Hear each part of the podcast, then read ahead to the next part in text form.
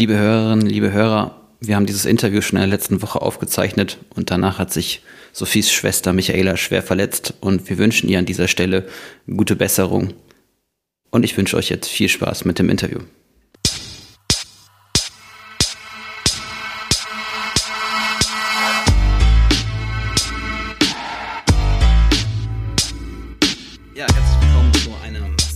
Sonderausgabe vom Aue Podcast. Ähm, wer den Aue Podcast noch nicht kennt, wir sind ein Fan-Podcast von Leuten aus Hamburg, Dresden und Potsdam, wo wir heute sind.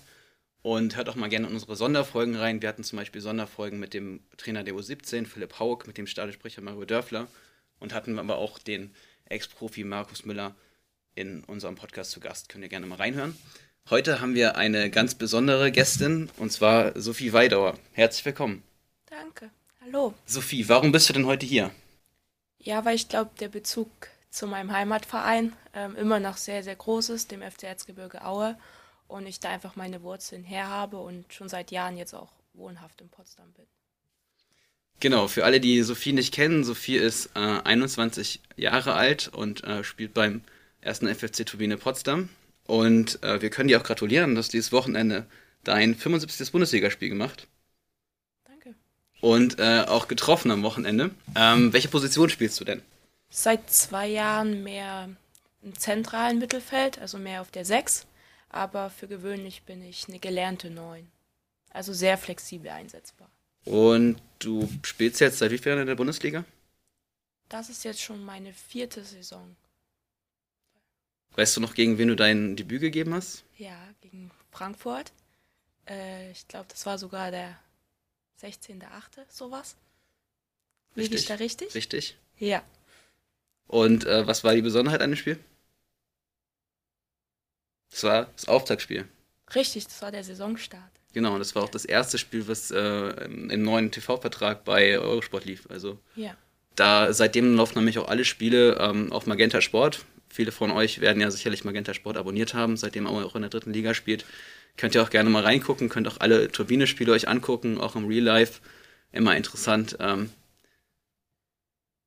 genau. Äh, was gibt's denn sonst noch zu dir zu sagen? Du bist U17 Europameister drin.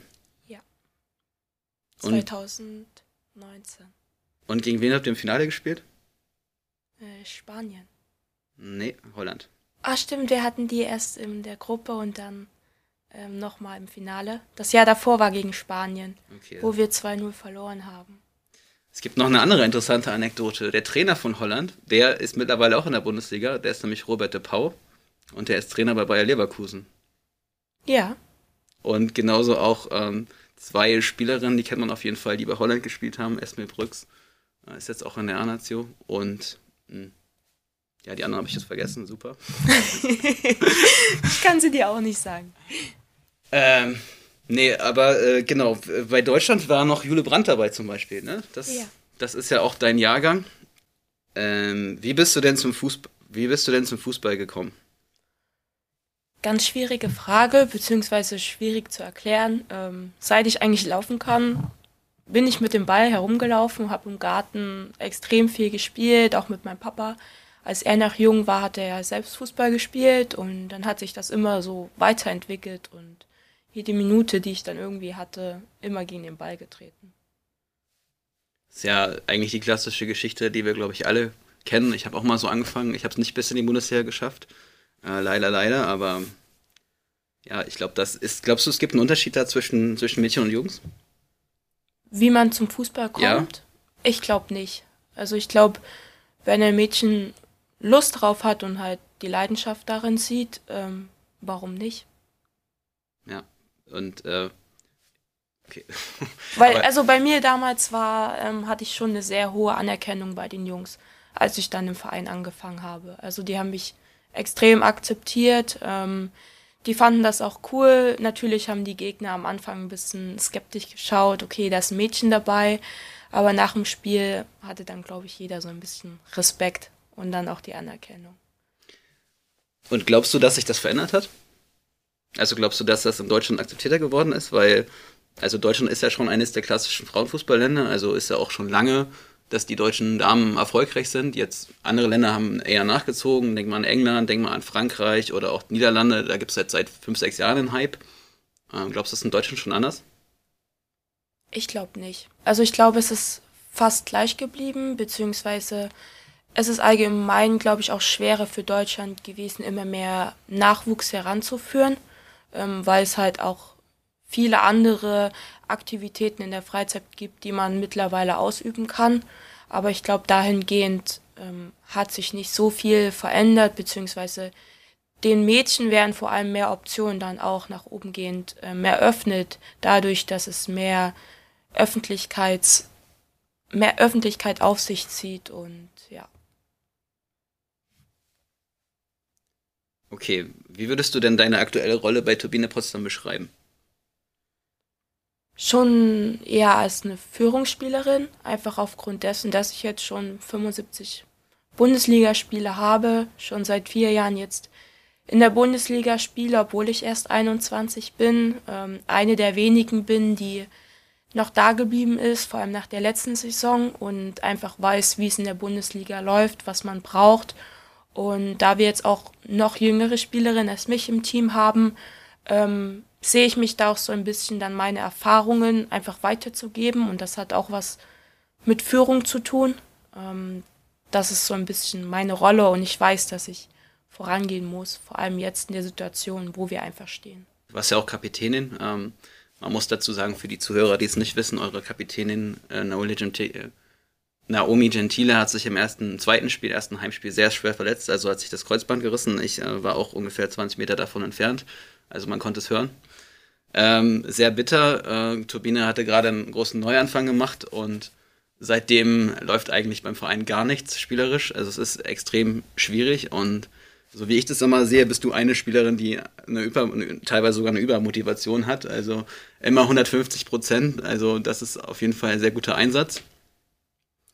Ähm, Im Herbst hast du dann auch die Fritz-Walter-Medaille gewonnen. Vielleicht zur Erklärung, die Fritz-Walter-Medaille ist ähm, eine Auszeichnung für Nachwuchsspielerinnen und Nachwuchsspieler. Und der DFB hat sich jetzt entschieden, im Rahmen der Equal, Equal Pay Reform, ähm, das gleich, oder Equal Play, muss ich nochmal nachschauen, äh, das gleichwertig an, an, an Mädchen und Jungs zu vergeben. Und du bist Gewinnerin im Bereich äh, weiblich U19, hast es für 2021 bekommen und du hast die Bronzene bekommen. Die Silberne hat Julia Kassen bekommen, die ist Ersatztöterin beim VfL Wolfsburg. Und die Goldmedaille-Gewinnerin, die sollten eigentlich alle von euch kennen, das ist Lena Sophie Oberdorf, die spielt beim VfL Wolfsburg und Jule Brandt hat sie in unserem Jahrgang bekommen. Oh, da habe ich mich verguckt. Ja, alles Jule gut. Brandt, Jule ja. Brandt, Jule Brandt, genau. Jule Brandt spielt auch beim VfL Wolfsburg und ist zuvor ähm, von der TSG Hoffenheim dorthin gewechselt. Herzlichen Glückwunsch dazu. Positive Nachricht für Aue ist, es gibt Geld. Richtig. Und es gibt auch Geld für alle anderen Nachwuchsvereine. Für welche Vereine hast du denn sonst noch gespielt? Außer Aue und Turbine.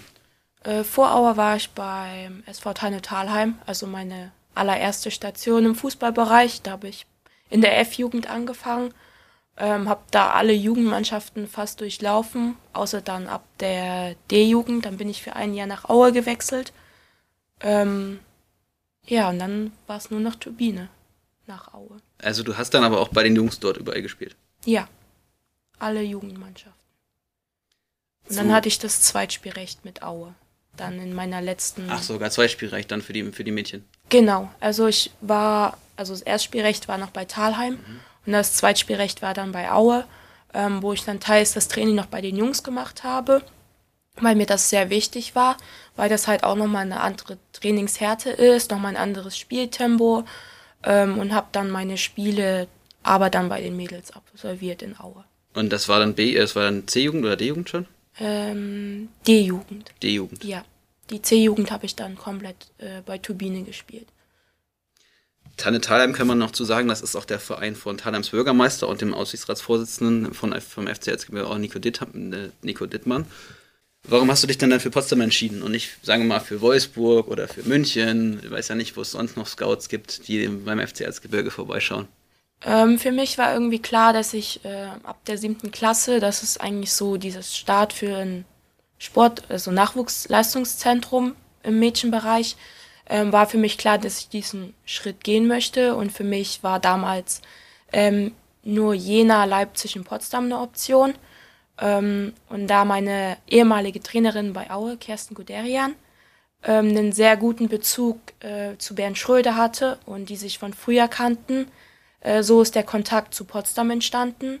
Und eine Mitspielerin, mit der ich damals ähm, in Aue gespielt habe, Lia Marie Fiedler, ähm, die war diesen halbes Jahr vor mir nach Potsdam gewechselt. Und so hatte ich dann eigentlich zwei Kontakte nach Potsdam, wo ich mir halt Einblicke holen konnte. Und letztendlich wurde es dann Potsdam, weil ich da halt dann die Kontakte schon hatte und mir das Allgemeine super gefallen hat. Also es ist alles sehr zentral gewesen, es war alles an einem Stützpunkt, äh, was ich leider bei Jena und Leipzig nicht gehabt hätte. Äh, Jena, das war dann, das war, ist klar, das war noch USV oder jetzt heute genau. FC Karlsruhe Jena und Leipzig, war das noch Leipzig Süd oder war das schon Red Bull? Äh, das war FFV Leipzig ja. noch. FFV Leipzig, ja. Ja, und dann sind die ja zu RB Leipzig. Hm. Das heißt, du hast deine ganze Schulzeit dann auch in der Sportschule verbracht. Äh, die Sportschule in, äh, in Potsdam ist ja auch weltbekannt für viele Spielerinnen. Also du bist ja nicht die erste die erste sehr erfolgreiche Spielerin, die aus dem, aus dem äh, Potsdamer Nachwuchs kommt. Wie war denn dein Alltag in der Sportschule? Früher hatten wir meistens zwei Stunden Unterricht, also ab 7.30 Uhr, ähm, zwei Stunden. Danach ging es halt zum Training, so von 9.30 Uhr bis circa 12 Uhr. Dann war eine halbe Stunde Mittagspause, weil 12.30 Uhr wieder Unterricht war bis circa 16 Uhr. Und dann war die zweite Trainingseinheit, so 16.30 Uhr bis nochmal 18 Uhr und dann Abendessen, lernen und dann schlafen gehen. Und das jeden Tag. Das war. Und die Wochen immer, die Wochen dann immer schöne Spiele. Genau, sonntags dann meistens. Und wie macht man das dann mit, mit Lehrgängen oder sagen wir mal Landesauswahl, DFB? Ähm, ja, das ist das Coole ähm, an unserer Schule, dass das ziemlich koordiniert war dann mit dem Sport. Also wir haben dann immer Freistellungen bekommen. Ähm, beim DFB hatten wir ja auch den Luxus, dass wir immer zwei Lehrer dabei hatten damit wir das, was wir in der Schule verpassen, dort nachholen. Also da hatten wir dann extra ähm, Unterrichtszeiten bei DFB-Maßnahmen und ansonsten haben wir eine Freistellung dafür bekommen, damit wir wegfahren konnten. Inwieweit unterscheidet sich dann dein Alltag in der Sportschule von deinem Alltag heute? Also würdest du sagen, heute hast du mehr zu tun, heute hast du weniger Freiheit oder heute ist dein Tagesablauf strukturierter? Ich meine, das Training, das macht schon viel aus oder mhm. auch die Auswärtsfahrten. Ähm, ihr spielt in ganz Deutschland, zum Beispiel am Wochenende jetzt in Freiburg. Da ist man ja auch viel im Bus. Ähm, großen Unterschied macht es tatsächlich nicht. Ähm, ich studiere nebenbei und das kostet natürlich oder brauche ich auch Zeit dafür. Und das ist bisschen gleichgesetzt wie mit der Schule. Die Zeit muss man sich dann einfach nehmen. Ich bin im Fernstudium, also ich kann mir das alles selbst sehr flexibel legen und dann kann ich das zwischen meinen Trainingseinheiten machen wobei halt dann der Alltag fast identisch ist. Das heißt, was studierst du genau? Äh, Sportmanagement. Okay, da, da gibt es ja verschiedene Anbieter auch. Also das ist ja auch relativ beliebt unter Spielerinnen. Das kann man schon, schon auch sagen, wenn man so Instagram durchforstet, machen das, glaube ich, sehr, sehr viele mhm. Spielerinnen. Und das siehst du auch als Vorsorge für die Karriere, für, der, für deine, für deinen, ähm, deinen Weg nach der Karriere, oder? Ja, auf jeden Fall. Also ähm, in welche Sportart es dann gehen wird, ähm, da habe ich mich jetzt noch nicht speziell entschieden. Ich möchte das Studium jetzt erstmal abschließen und dann wird sich sehen, welche Wege sich auch eröffnen, weil vielleicht ergibt sich auch was mit der Zeit, einfach je nachdem auch, wo meine Wege hinführen. Ähm, da bin ich noch sehr, sehr offen.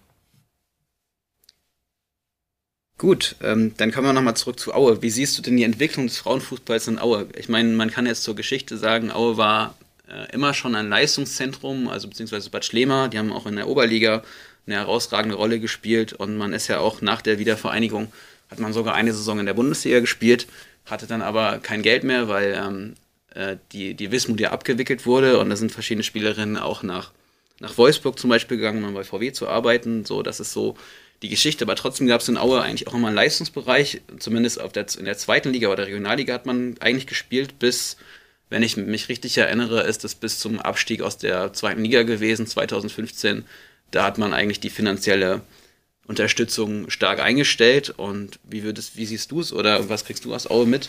Ähm, ja, dadurch, dass meine Schwester bei den Frauen spielt in Aue, ähm, bin ich da noch recht gut involviert tatsächlich. Ähm, Natürlich merkt man, dass nicht mehr der Fokus auf den Frauen liegt. Ne? Also die sind zwar da, die Abteilung, was ich sehr, sehr schade finde, weil sie sehr, sehr wenig Interesse noch geschenkt bekommen und auch Unterstützung, obwohl die halt wirklich guten Fußball spielen und auch das Potenzial hätten, einfach weiter oben mitzuspielen. Das, das sehe ich auch so und äh, man kann auch mal sagen, also früher gab es auch ein Internat in Aue für Frauen, also Anja Mittag, auch eine Turbine-Legende, Weltmeisterin, Europameisterin, war auch zwei Jahre im Internat in Aue, bevor sie dann zur Turbine gewechselt ist. Und heute gibt es einfach gar keinen Leistungsbereich mehr und das heißt, du verfolgst aber auf jeden Fall auch die Frauen. Ja, auf jeden Fall. Von, von Aue und auch die Männer? Ähm, ja, die Männer jetzt nicht so intensiv wie die Frauen, weil wie gesagt, meine Schwester spielt bei den Frauen, da das ist für mich selbstverständlich, dass ich das verfolge. Äh, bei den Männern war es ja auch die letzten Monate ein ziemliches Down tatsächlich. Ähm, jetzt waren sie so ein bisschen auf einer Leistungssteigerung unterwegs. Ähm, ja.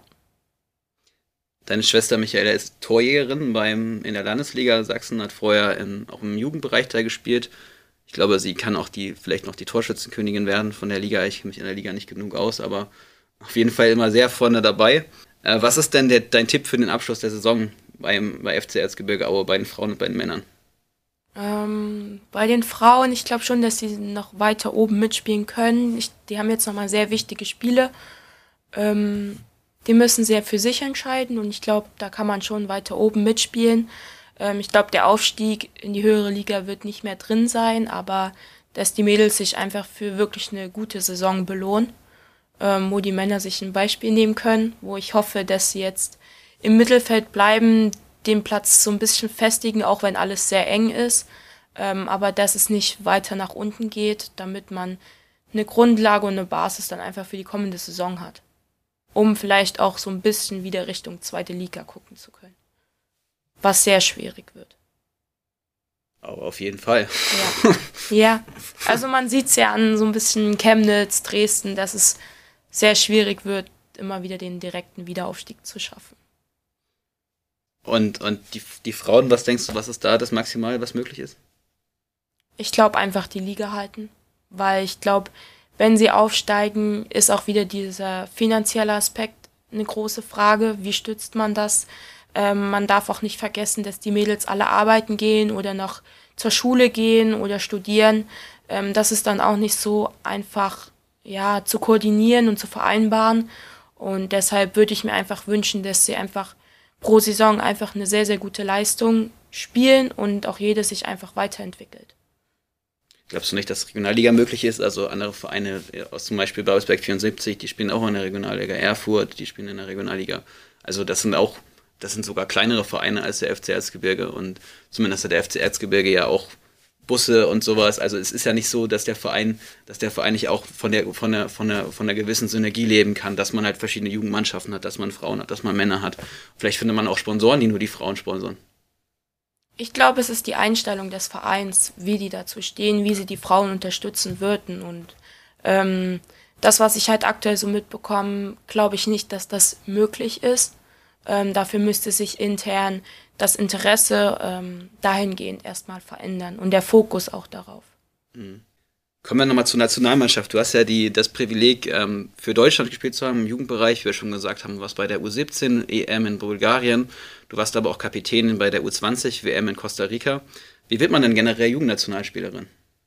Äh, in den Jugendbereichen ähm, U16, U17 und U19 gibt es äh, immer Länderpokale in Duisburg. Das sind so Art Sichtungstage. Also wir sind da vier Tage am Stück, haben jeden Tag ein Spiel und das sind alle DFB-Trainer ähm, oder allgemein Sichter vom DFB, wo immer drei bis vier pro Spiel zuschauen. Und da sind 18 Teams, also alle Bundesländer vertreten, die spielen dann gegeneinander. Und da kann man sich dann die Nominierungen für den DFB ergattern. Genau, das ist immer in der Sportschule in, in Wedau, ne, direkt genau. am Stadion, wo, was ja auch viele von euch kennen werden von Auswärtsspielen. Und du hattest dann auch die Ehre, Kapitänin zu sein bei der U20-WM in Costa Rica. Wie war es denn in Costa Rica? Das Land ist sehr, sehr schön. Also, ich glaube, ich würde auch nochmal hinfliegen, um dort Urlaub zu machen, weil es halt einfach auch nochmal eine ganz andere Kultur als äh, in Deutschland und allgemein in Europa ist. Ähm, und allein die Erfahrung dort, eine Weltmeisterschaft zu spielen, ist für mich auch nicht selbstverständlich.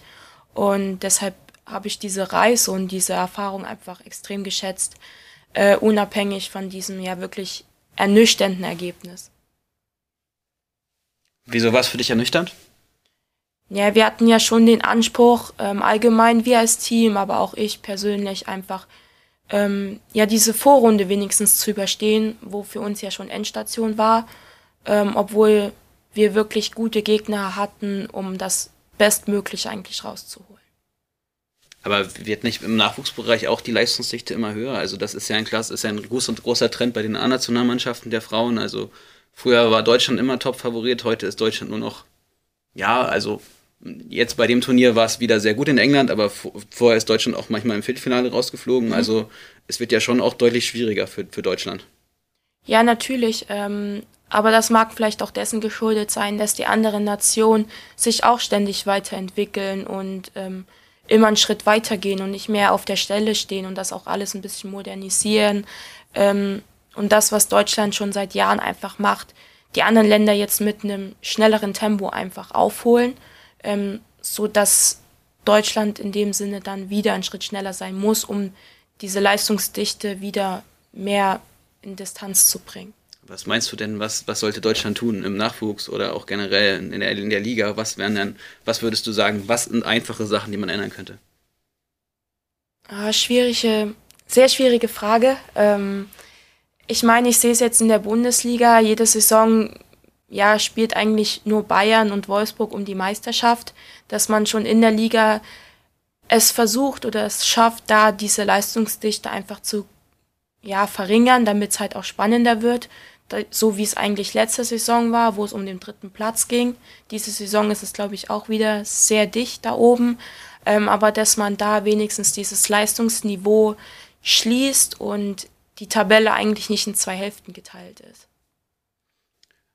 Gut, aber es gibt diese Saison eigentlich nicht die Teams, die komplett abgeschlagen sind. Es gab es auch schon in der Bundesliga, dass es Teams gab mit einem Punkt, mit zwei Punkten.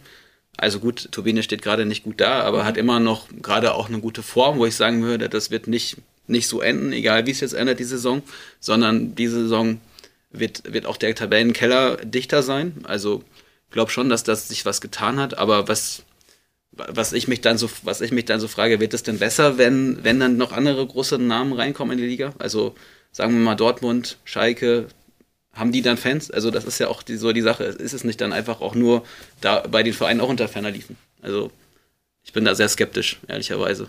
Ja, aber ich glaube allgemein fürs Ansehen, für den Frauenfußball, für die Liga, ähm, ist es dann auch, glaube ich, auch noch spannender, das zu schauen, weil es einfach wie in der Bundesliga der Männer dann ähm, je Spieltag auch einfach spannender wird und man hat nicht so diesen klaren Fach Favoriten einfach, ähm, sondern es gibt einfach mehr Konkurrenz. Mhm. Dazu muss man noch sagen, Turbine ist der einzige Verein, der keine Männermannschaft hat. Also selbst die SGS Essen, auch wenn das gerne mal erzählt wird, hat eine, eine Männermannschaft zumindest in der Kreisliga, aber natürlich nicht auf dem Niveau. Ähm, das wird aber dann auch für reine Frauenfußballvereine schwieriger, das ganze Geschäft. Ja, ich glaube schon, weil einfach dieser finanzielle Anteil der von den Männern kommt und allgemein die Unterstützung einfach wegfällt. Und es ist, glaube ich, schwieriger dann für den Frauenfußball, das Geld aufzubringen, was einfach benötigt wird, um an dem Niveau festzuhalten oder sogar einen Schritt vorzugehen. Und so viele Sponsoren ähm, braucht man dann einfach, um das zu erreichen. Und es ist dann wieder der Faktor der Sponsoren, die dann wieder daran hängen. Jetzt haben wir auch eine Frage von Vincentos 1109. Er fragt, wie sieht man als Spielerin bei Turbine den gewaltigen Unterschied in Top-Teams? Ich glaube, das hast du schon teilweise beantwortet. Also sportlich ist das, äh, wäre es besser, wenn, wenn die Liga eine höhere Leistungsdichte hat. Aber der gewaltige Unterschied, ich glaube, darauf zieht er sehr stark aufs Finanzielle ab.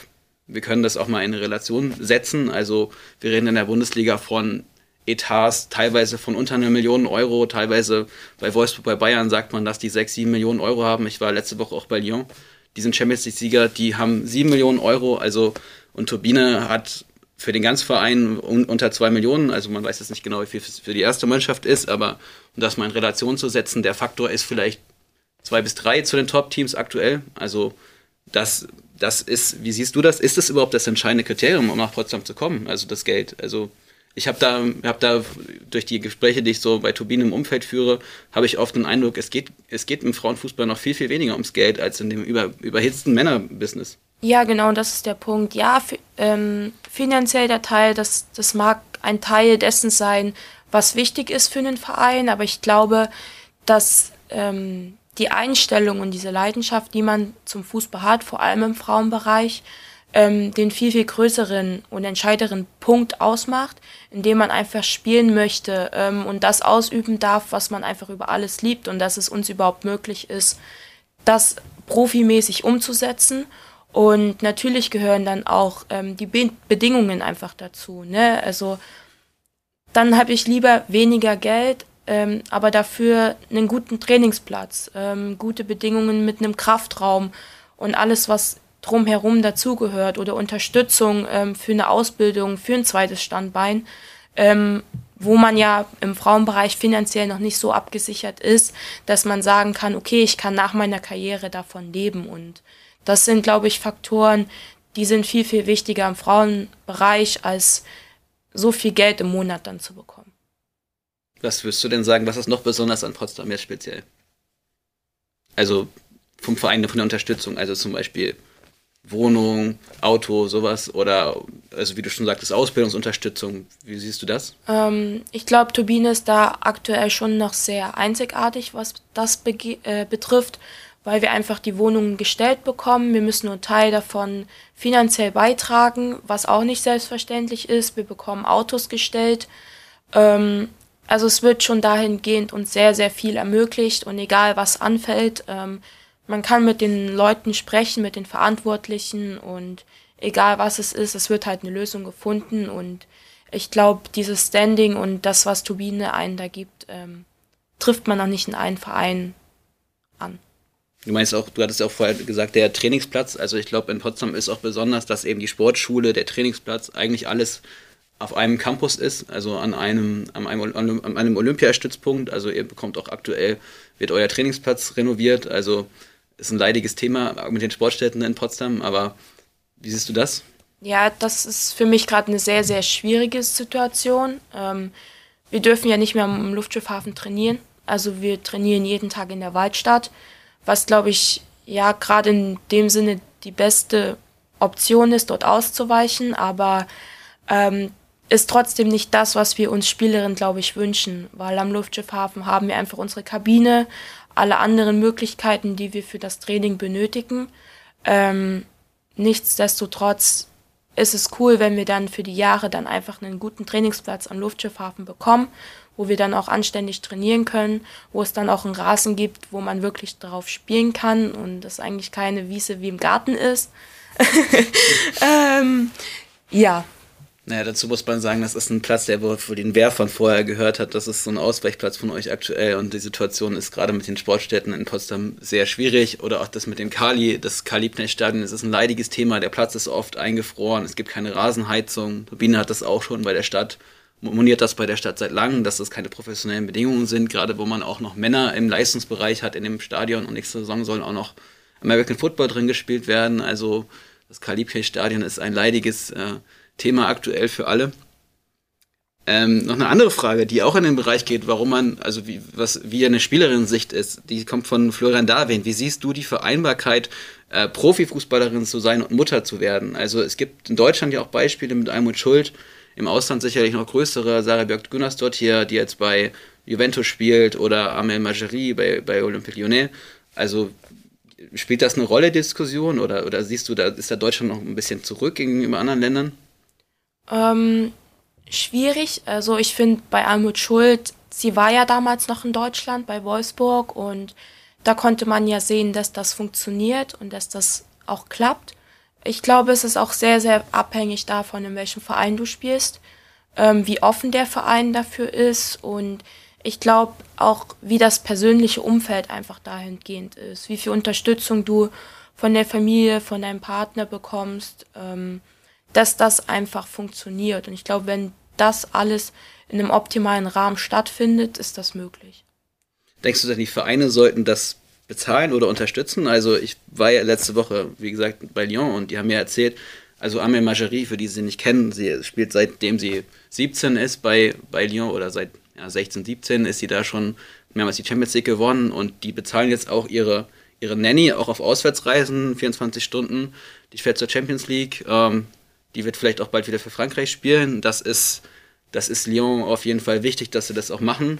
Also die haben ja auch gesagt, dass sie bei Sarah Björk Gunnars dort hier einen, einen, Fehler gemacht haben. Also sie haben sie ja nicht bezahlt. Also sie haben sie nach den französischen Regularien, haben sie ihr Gehalt gekürzt und haben dann ein, ein Verfahren verloren bei der FIFA. Die FIFA hat auch nochmal klargestellt, dass das Gehalt voll bezahlt werden muss, wenn eine Spielerin schwanger wird. Und äh, die haben sich dafür ja auch öffentlich entschuldigt. Also siehst du Vereine da auch in der Pflicht? Ja, schon. Ähm, weil ich finde, das gehört auch einfach dazu. Ähm, wir können im Grunde ja dann nichts dafür, dass wir Frauen sind.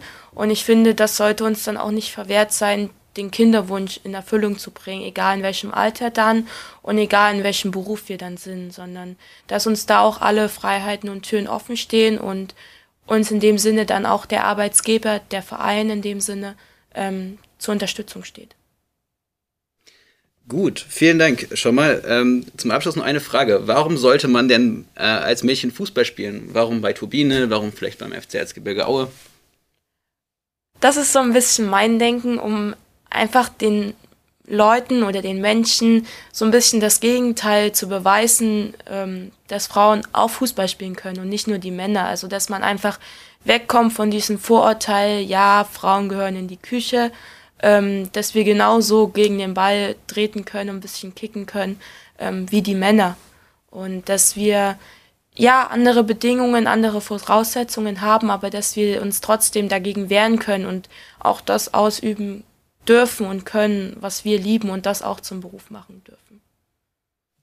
Sehr gut. Vielen Dank für das Interview. Es war sehr interessant, war sehr aufschlussreich. Auch vielen Dank für, eine, für deine Offenheit. Du hast ja durchaus auch Sachen deutlich kritisiert. In Deutschland gibt es oft auch so eine, aus meiner Sicht, so eine, so eine Kultur, erstmal zu sagen, es ist, viele Sachen sind in Ordnung oder dass wir überhaupt was dürfen. Und ich finde auch, ja, dass Frauen da halt mehr kämpfen müssen um die Anerkennung. Und ich wünsche dir alles Gute für die Saison noch. Ich hoffe natürlich, dass Turbine drin bleibt.